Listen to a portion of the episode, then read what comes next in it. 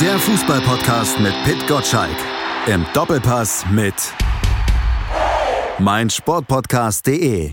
Endlich steht's wieder an, das Duell Bayern gegen Dortmund, so besonders und einzigartig, dass man einen Begriff aus Spanien zweitverwerten muss, um es zu beschreiben. Deutscher Klassiko, also der Gipfel der deutschen Fußballschöpfung. Und es gibt ja auch noch nicht nur dieses krasse Spiel um die Meisterschaft, sondern auch noch das Duell am unteren Ende, Hertha gegen Stuttgart. Also Genie und Wahnsinn liegen an diesem 31. Spieltag sehr dicht beieinander. Das ist fast wie bei uns im Podcast. Hallo Pitt.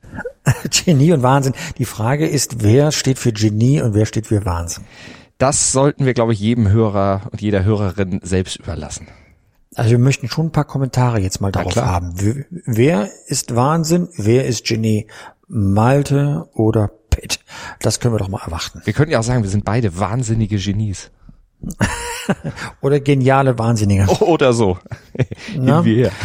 naja, aber worüber reden wir denn jetzt zuerst? Über, über die Spitze oder über den Abstiegskrampf? Ah, ja, ich meine, die Spitze, ist die Spitze denn wirklich so spitze? Ist das denn überhaupt noch ein Gipfel oder ist das nicht eher, wie die Sportbild geschrieben hat, ein Scheingipfel? Weil ich meine, guck mal, der letzte Sieg der Dortmunder gegen Bayern, 10. November 2018. Seit 2012 hat Dortmund gerade mal drei von 19 Spielen gegen die Bayern gewinnen können. Du hast deine Hausaufgaben gemacht, Natürlich. die Statistik auswendig gelernt. Ich bin begeistert, ja. Ähm, ja, das wird eigentlich ein klares Ding sein für die Bayern. Die nutzen ihren Heimvorteil in der Allianz Arena immer aus gegen die, gegen die Dortmunder.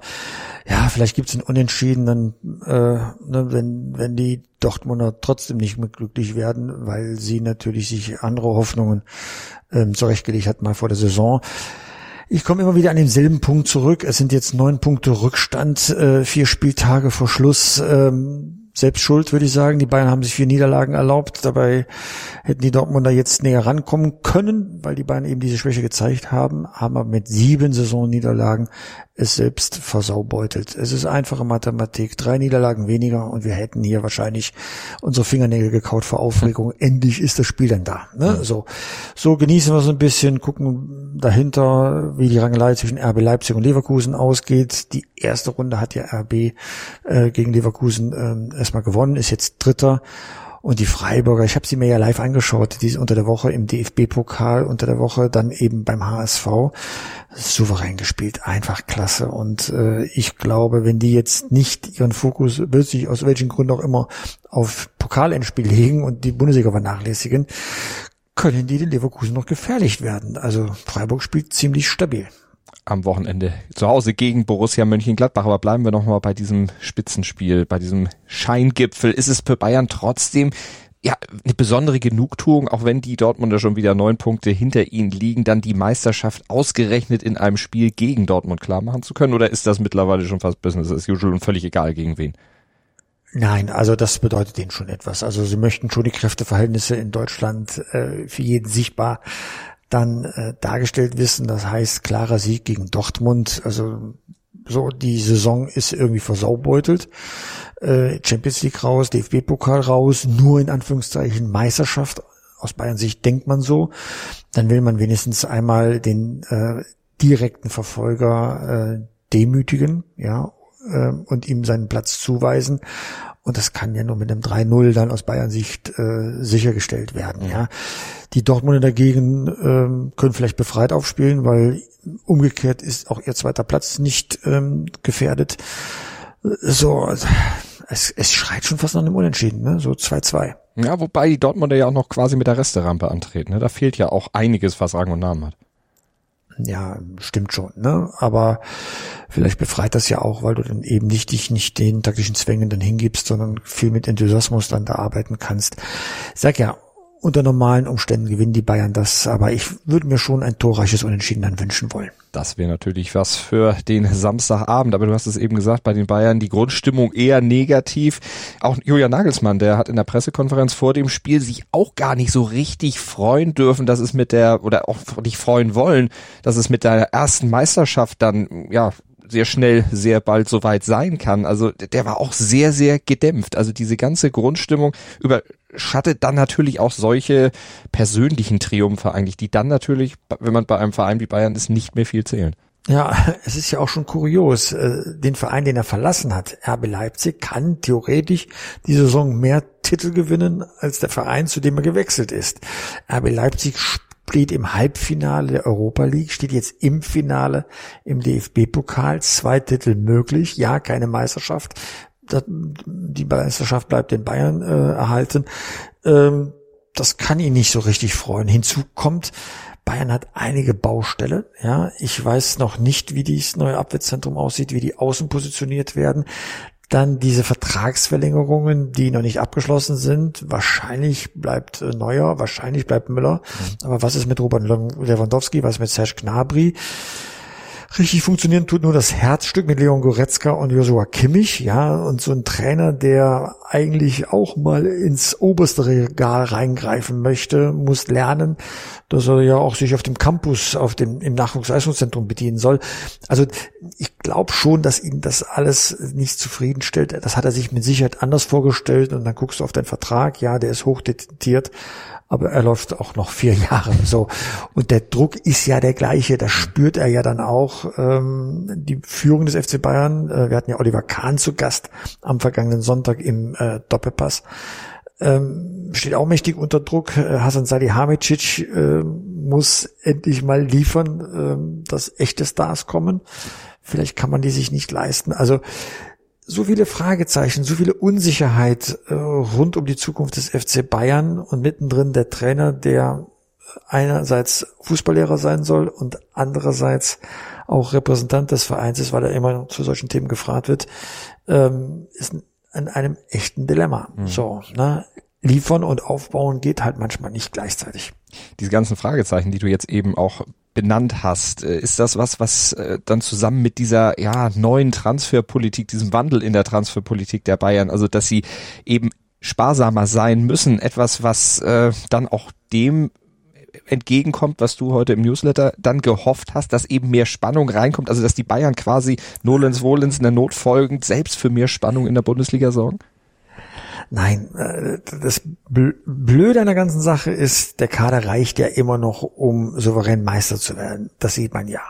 Und sie werden immer genug Qualität holen, um das sicherzustellen, dass sie, dass die Meisterschaft nur über Bayern München laufen kann. Aber Bayern München hat ja andere Ambitionen. Bayern München möchte international mindestens ins Halbfinale jede Saison. Jetzt sind sie zweimal in Folge im Viertelfinale ausgeschieden. Vergangenes Jahr sehr unglücklich durch Verletzungen bei Paris Saint-Germain. Äh, dieses Jahr durch falsche Einstellung zum Gegner äh, gegen Villarreal in der Hin im Hinspiel mehr als im Rückspiel gescheitert. Und das kann ja so einen Verein nicht zufriedenstellen. Das sind Ambitionen. Und man will mehr tun und kann nicht weil die Preise international so hoch sind, dass man ja schon froh ist, wenn man etabliertes Personal halten kann. Stichwort Lewandowski. Und, und stell dir die Situation des Trainers vor. Natürlich sagt man ihm, du kannst nichts dafür, aber er weiß, am Ende muss er doch dafür hinhalten, wenn das nicht gelingt, was sich alle im Verein erhoffen, nämlich mindestens ins Halbfinale vorzudringen.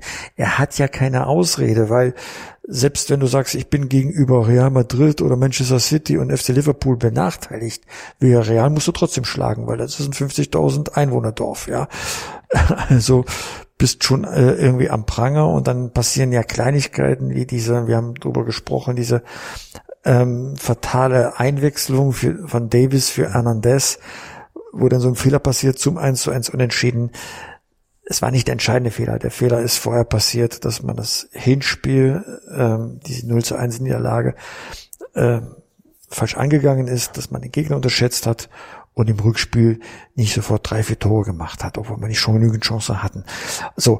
Und dann gerätst du plötzlich in, in sag mal, in eine fatale Lage. Da musst du dich plötzlich rechtfertigen, auch als Trainer. Und bei Freiungsschlag, da gibt es nur einen einzigen bei Bayern München, das sind Titel, Titel, Titel. Da hast du dieses Jahr die Meisterschaft. Da sagt jeder, so what? Das, die Meisterschaft hat sogar Ancelotti gewonnen, die hat sogar Kovac gewonnen, ja. Und du brauchst jetzt ein Jahr, um internationales Wett zu machen. Das heißt, wenn du in die neue Saison gehst, du siegst und siegst und siegst und jeder wartet nur darauf, kommt er diesmal über das Viertelfinale hinaus. Das heißt, du arbeitest bis zum März, April, um dann den entscheidenden Sprung zu machen. Das ist für einen Trainer eine echt beschissene Situation. Mhm. Hätte er wäre geschlagen, du wärst im Halbfinale ausgeschieden, wäre ganz viel Druck von ihm weg gewesen, weil man kann dann gegen Liverpool verlieren, um Gottes Willen. So, und jetzt hat er diese Drucksituation das nächste Jahr fast komplett bis zum Frühjahr.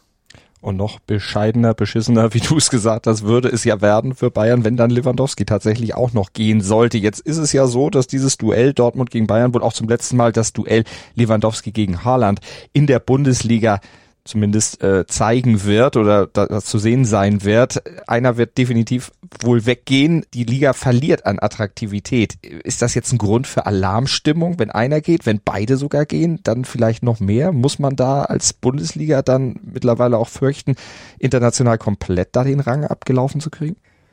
Nehmen wir mal an, du würdest jetzt in Berlin wohnen. Ne?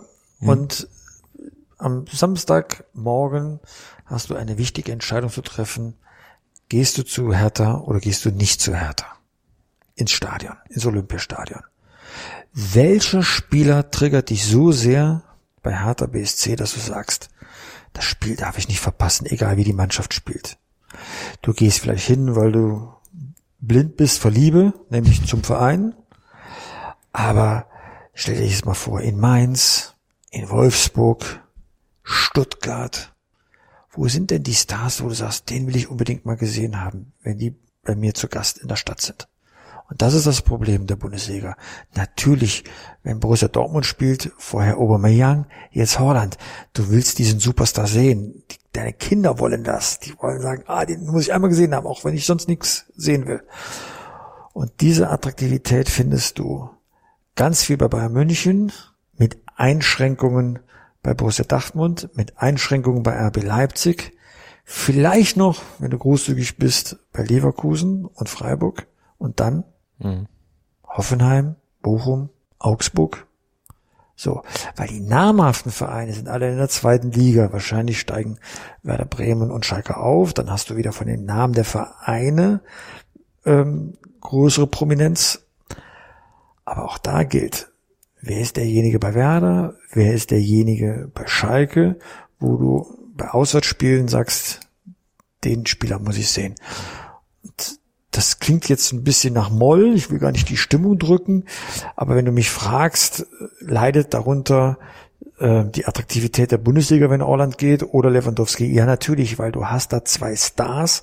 Lewandowski ist ein Weltstar, Orland ist eine Attraktion, ein angehender Weltstar. So, wenn die nicht mehr in Deutschland spielen, richten sich noch mehr Augen und vor allem Kinderaugen durch Premier League oder Spanien, je nachdem, wohin die Reise geht. Es sei denn, es gelingt natürlich, wie Aki Watzke gesagt hat, äh, wir holen uns einfach den nächsten. Aber das dauert dann auch, bis der sich wieder so entwickelt. Ja, ja, klar. Man holt den nächsten, nun Kuku beispielsweise, äh, den, den hat Leipzig geholt. Das ist eine Attraktion, toll. Aber sobald die sich hervortun, ist die Begehrlichkeit im Ausland sehr groß. Mein Nukuku wissen wir inzwischen, er bleibt in Leipzig, das ist gut. Oliver Minzlaff hat das ziemlich eindeutig in der ARD gesagt. Wunderbar. Dann hast du schon mal Top-Stürmer in den, in den Top, drei Top-Clubs, aktuell drei Top-Clubs, ja, das ist gut. Aber wie viel Kraft bringt die Bundesliga auf, das sicherzustellen und wieder auch nicht, nicht froh darüber zu sein, dass man nichts abgibt, sondern froh darüber zu sein, dass noch mehr frisches Blut kommt, ja. Wenn er da genug in der Hinter hat, dann hol sie doch und halte trotzdem Holland, ja. Aber er kann es sich nicht leisten. Das ist das Problem. In rund 40 Folgen habt ihr mich jetzt schon sagen hören, I want to tell you about the Beatles. Ich habe euch die Geschichten zu ihren Alben und ihren Songs erzählt, euch ihre wichtigsten Wegbegleiter und Vertraute vorgestellt und natürlich die Orte, die für die Bandgeschichte eine wichtige Rolle spielten. Habt ihr die drei bisherigen Staffeln schon durchgehört? Nein? Na, worauf wartet ihr dann noch? Rein in den Podcatcher eurer Wahl und einfach mal losgehört. Und folgt gerne auch unserem Instagram-Kanal iwtty-Beatles Podcast. Dagegen leisten aktuell, ja, etablierte, beziehungsweise eigentlich schon nicht mehr ganz etablierte, sondern auf jeden Fall Stars von gestern zurückzuholen, zumindest auf der Trainerbank nach dem guten Felix Magath bei Hertha, jetzt Michael Henke bei Arminia Bielefeld. Wie sehr hat dich das überrascht? Also, dass der Henke wieder einen Job kriegt in der in der Bundesliga, äh, hat mich überhaupt nicht äh, überrascht. Das ist der perfekte Co-Trainer. Ich hatte das große Glück, in jungen Jahren ihn an der Seite von Ottmar Hitzfeld zu erleben, bei Borussia Dortmund und später äh, nicht ganz so intensiv, aber auch bei Bayern München. Perfekter Co-Trainer, wirklich loyal, akribisch, perfekte Ergänzung. Er ist aber auch in Bielefeld ja nicht in der ersten Reihe, sondern in der zweiten Reihe. Mehr hat mich überrascht, dass der Torwarttrainer jetzt übernimmt, der vorher im Trainerstab gehört. Also ich weiß nicht, ob der Trainer tatsächlich das Problem bei Arminia Bielefeld ist. Aber bei Uwe Neuhaus, Vorgänger von Kramer, war das ja so ähnlich. Den hat man getauscht. Da war der Wechsel von Neuhaus zu Kramer genau richtig. Das gab neue Impulse und damit wurde auch der Klassenhalt geschafft. Vielleicht, vielleicht ist das diesmal auch so.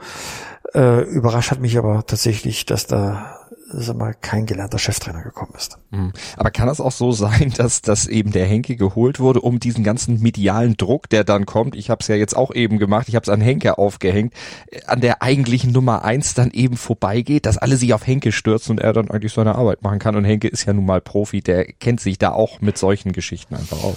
Naja, jetzt, Henke ist jetzt auch nicht der prominente Trainer, der alles auf sich zieht. Also das Aber die, so die, die Überschriften nicht, ne? waren auf Henke nicht auf Kostmann. Ja, ja klar, weil ähm, sagen wir, von beiden Namen er schon der bekanntere ist. Das heißt aber nicht, dass er im breiten Publikum bekannt ist. Man kennt ihn, wir hatten ihn jetzt letztens noch zu Gast im äh, Fan-Talk gehabt und äh, weil er sich in der Champions League natürlich aufgrund seiner Tätigkeiten sehr, sehr gut auskennt. Also ich mag wirklich sein, sein Urteilsvermögen. Er bringt immer einen Mehrwert, hat auch tolle Arbeit in Ingolstadt geleistet, bevor man ihn aus unerklärten Gründen hat, hat gehen lassen oder, oder verabschiedet hat. Nein, er wird, Arminia Bielefeld, er ist ja Westfale, wird es unglaublich gut tun. Ähm, so. Aber ich glaube, äh, da geht es jetzt nur darum, die letzten Kräfte zu mobilisieren für vier Spiele, dass Bielefeld momentan vorletzter den Anschluss gegenüber VfB Stuttgart und Hertha nicht verliert. Konstellation ist ja so, Arminia 26 Punkte, Stuttgart 28 Punkte, dann Hertha äh, 29 Punkte. Also mindestens zwei Punkte muss man gegenüber Stuttgart gut machen, um noch in die Relegation zu kommen. Das wird schwer genug. Ähm, so, ich kann den Torwarttrainer nicht einschätzen mhm. und, und kann nicht sagen, ob er jetzt das Zeug dazu hat, äh, die richtigen Tasten zu drücken im Abstiegskampf. Äh, da vertraue ich jetzt einfach mal den Verantwortlichen bei Arminia Bielefeld, dass sie wissen, was sie tun. Seien wir aber auch ehrlich, wenn Arminia Bielefeld absteigt, dann wäre das jetzt nicht ungewöhnlich, weil Hertha, Stuttgart, Augsburg haben dann, sagen wir mal, noch mehr Kraft im Motor. Die äh, Traumkonstellation von Bielefeld an diesem Wochenende wäre natürlich eigener Sieg in Köln, was schwer genug wird nach fünf Auswärtsspielen in Folge, die sie ohne eigenes Tor äh, dann auch verloren haben und gleichzeitig eben ein Remis zwischen Hertha und Stuttgart. Ja, klar, ne? Wünsch dir was, ist immer toll. Wir werden es dann nächste Woche bewerten können, ne? Ähm, da wird äh, Stuttgart genauso was dagegen haben wie Hertha. Ja, da wird's ja spannend. Das kann man ja auch nicht anders sagen. Äh, für mich ist noch die Frage, ob Augsburg da noch jetzt reinrutscht oder nicht. Ich habe sie eigentlich schon auf dem Rettungsweg gesehen. Ähm, aber die liegen auch nur drei Punkte für Hertha. Also, ne, lass Hertha mal gegen Stuttgart gewinnen dann ist Augsburg äh, unter Druck und ähm, Bochum gegen Augsburg äh, ist das Spiel um 15.30 Uhr. Das heißt, wenn um 17.30 Uhr Hertha gegen Stuttgart spielt, dann wissen sowohl Hertha als auch Stuttgart, äh, wo die Früchte hängen. Ist das für die Mannschaften besser, das zu wissen, oder ist es äh, aus deiner Sicht eher besser, man weiß es nicht, geht eher unbelastet oder vielleicht auch mit dem Druck, auf jeden Fall gewinnen zu müssen da rein? Kann das so dann vielleicht auch sonst laufen, dass man sich sehr orientiert an dem Ergebnis und sagt, na ja, es geht vielleicht auch, reicht ja vielleicht auch ein Punkt. Oder? Boah, ich muss, ich muss jetzt wieder so einen Satz sagen, den ich ja selbst hasse, wenn das irgendwie meine oder andere Experten sagen. Ich bin nicht nah genug an der Mannschaft dran. Ich, ich, ich kenne jetzt nicht die psychologische ja. Verfassung dieser Spieler. Ob sie sagen, sie holen das Beste aus sich raus, wenn sie unter Druck sind und wissen, ich muss das jetzt erreichen. Äh, da vorne ist das Ziel. Mhm. Oder wenn sie das Ziel im Auge haben, dass der Körper da nicht ganz mitmacht, weil er dann irgendwie in einen, äh, sag mal, Abschreibungsmoment dann hineingerät. Das kann ich jetzt wirklich nicht mhm. beurteilen. Ähm, ich glaube, dass der Felix Magath bei Hertha Mumm einfordert. Und Mumm heißt, ey Leute, wir haben jetzt äh, den, den, den rettenden Ast in Griff näher, jetzt müssen wir nur zupacken. Dazu gehört ein Sieg von Stuttgart. Mhm. Ich glaube, dass die das sowieso wissen, dass nur noch Siege helfen und werden deswegen schon sowieso unter Druck sein, dass sie gegen Stuttgart in einem direkten Konkurrenten um den Klassenerhalt punkten müssen, ja. So, aber sie sehen die Belohnung sofort vor Augen. Das ist ehrlich gesagt von, von, von, von Hause aus etwas Schönes, wenn du nicht sag mal, sehr abstrakt, oh, Hauptsache wir punkten, das klingt schon so abstrakt. Nein, wenn wir jetzt gewinnen, sind wir runter vom Relegationsplatz. Mhm. Und zwar mit Abstand zum Relegationsplatz. Das ist doch viel schöner, das Gefühl, dass man den Abstand zu Stuttgart vergrößern kann. Und das ist nicht die Rettung, aber ein Schritt in die richtige Richtung. Und Hertha hat es jetzt selbst in der Hand und Magath weiß auch, wenn ihm der Sieg gegen Stuttgart gelingt, wird er wieder Fanfaren hören aus der ganzen Republik, dass Magath genau das richtige die richtige Entscheidung war für Hertha BSC. Ich hatte das auch deshalb gefragt, weil er ja gerade seine Spieler sehr im Unklaren lässt. Da ist nichts gerade sehr fix bei den äh, Hertanern, also auch die Taktikbesprechung, die, Ge Gegner werden nur ganz kurz angesprochen. Es geht vor allen Dingen darauf, auf sich selbst dann zu gucken, die Mannschaft auf sich selbst einzuschwören und da eben dann volle Konzentration auf die eigene Leistung dann abzurufen. Das passt natürlich dann auch wirklich gut dazu. Also die Möglichkeit für Hertha ist da am Wochenende dann zum Spieltagsabschluss. Das ist ja von den äh, Spielplan-Dramaturgen auch unbewusst auch eigentlich perfekt inszeniert. Absolut, absolut, ja. Na, ich ich habe schon genau im Ohr, was Friedi Bobic im Doppelpass gesagt hat. Er hat gesagt, die Mannschaft von Hertha befindet sich in einer Wohlfühloase, wo sie vielleicht das alles noch nicht mal ernst nehmen, dass sie unten drin sind. Wir erinnern an die Bilder der Ersatzspieler, wie sie auf der Bank saßen und gelacht haben bei einem, bei einer Niederlage. Und ähm, Magath ist derjenige, der in diese Flausen austreibt, dass er Belfodil auf die Tribüne verbannt hat, weil er gesagt hat, du bringst nicht die richtige Einstellung dabei, dass er sie im Unklaren lässt, dass er sie rausholt aus dieser, aus dieser Komfortzone, mhm. ist genau das richtige Mittel und das passt zu dem, was Freddy Bobic auch dazu gesagt hat, weil Magath von seiner Grundhaltung her sagt, ich habe nichts zu verlieren. Ich trainiere die, am Saisonende bin ich weg und mich interessiert nicht, was in der neuen Saison ist, sondern ich habe eine klare Mission, dafür werde ich bezahlt und das heißt Klassenerhalt. Und wer da nicht mitzieht und mein persönliches Ziel Klassenerhalt äh, gefährdet, der ist raus. So, und dann hat er den äh, alten Boateng, also Kevin Prince Boateng, irgendwie wieder in so eine Rolle hineingebracht, hat ihn gefragt, wo willst du spielen, wo kannst du dich, wo fühlst du dich wohl, wo bringst du das richtig, richtig da drauf? Der zahlt ihm zurück, weil er endlich dann auch mal äh, was zurückgeben kann, ja. So, das sind wirklich diese Mittel des Fußballs, die so primitiv sind, dass man sie eigentlich schon fast altmodisch nennt, aber sie funktionieren immer noch so, ja. Es ist eben nicht nur taktischer Input und die Spieler überfrachten und Achtung, wenn du den Zeh nach rechts raussetzt, hast du links eine Lücke.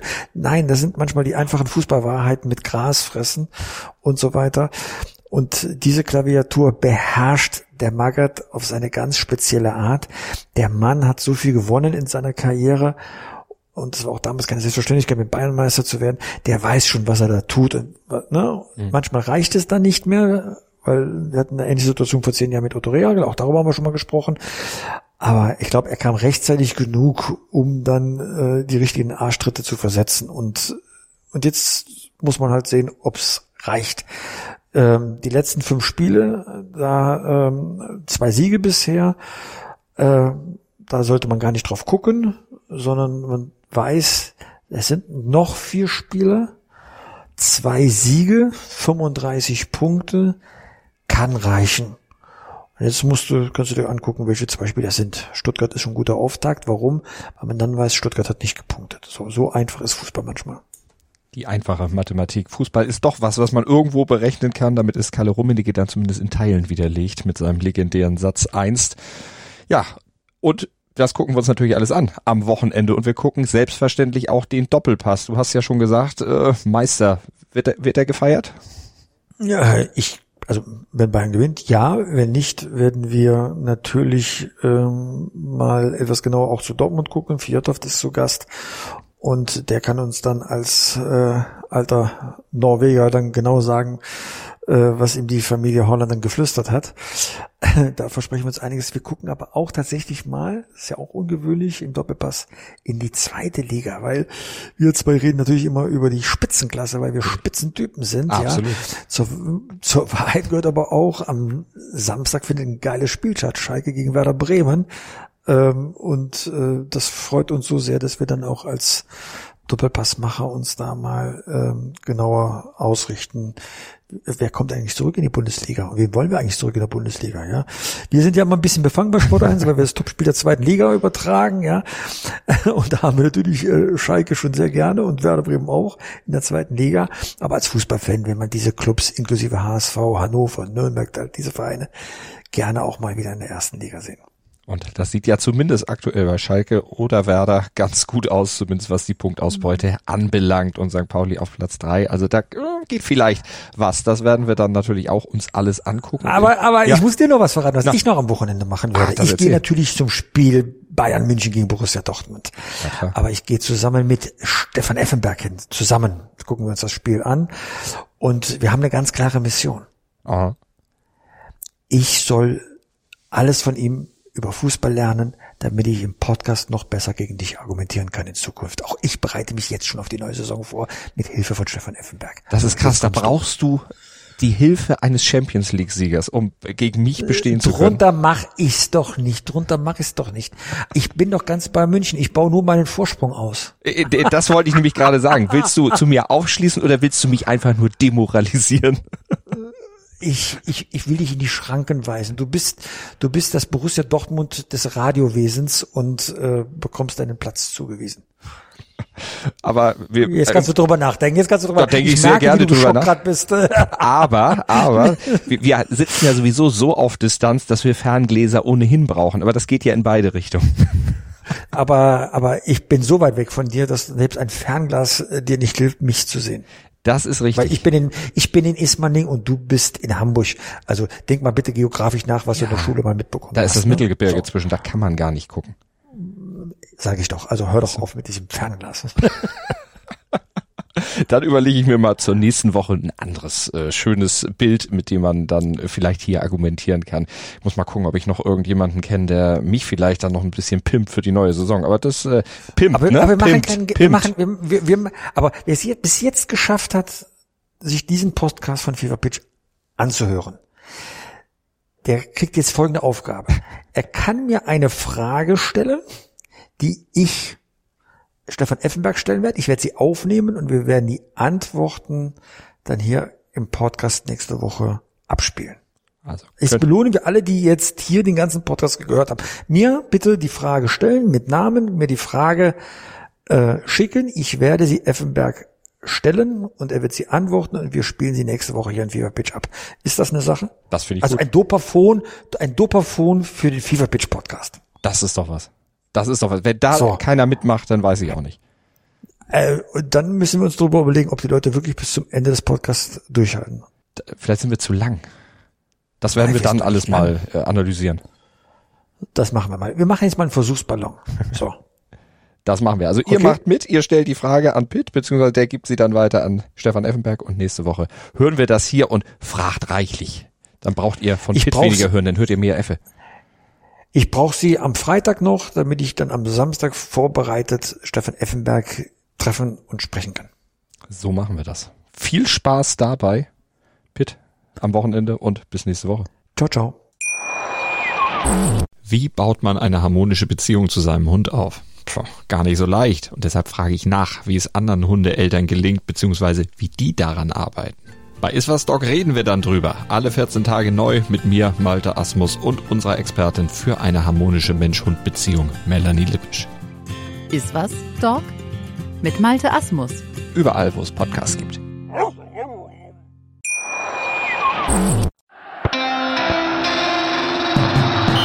Fever Pitch, der Fußballpodcast mit Pit Gottschalk. Im Doppelpass mit meinsportpodcast.de.